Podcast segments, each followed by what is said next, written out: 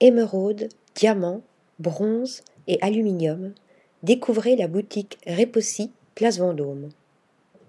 Nichée au 6 place Vendôme, la maison de haute joaillerie ouvre en 1986, année de naissance de Gaïa Repossi.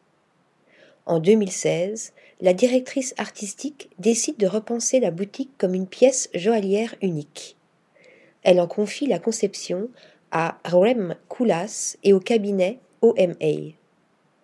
Comme pour ses créations, Gaïa Repossi rompt avec les codes traditionnels de la joaillerie.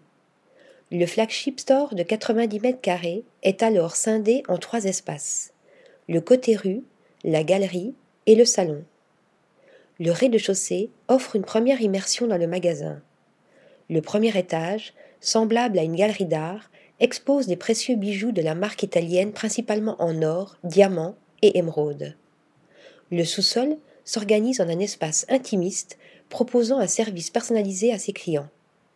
Chaque pièce de la boutique est composée de matériaux singuliers et non conventionnels, comme les créations de Gaïa Repossi.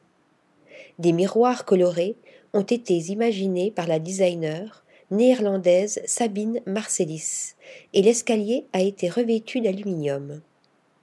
Le mouvement étant le maître mot du projet, le mur du rez-de-chaussée a été élaboré comme un gigantesque panneau d'affichage rotatif à trois facettes.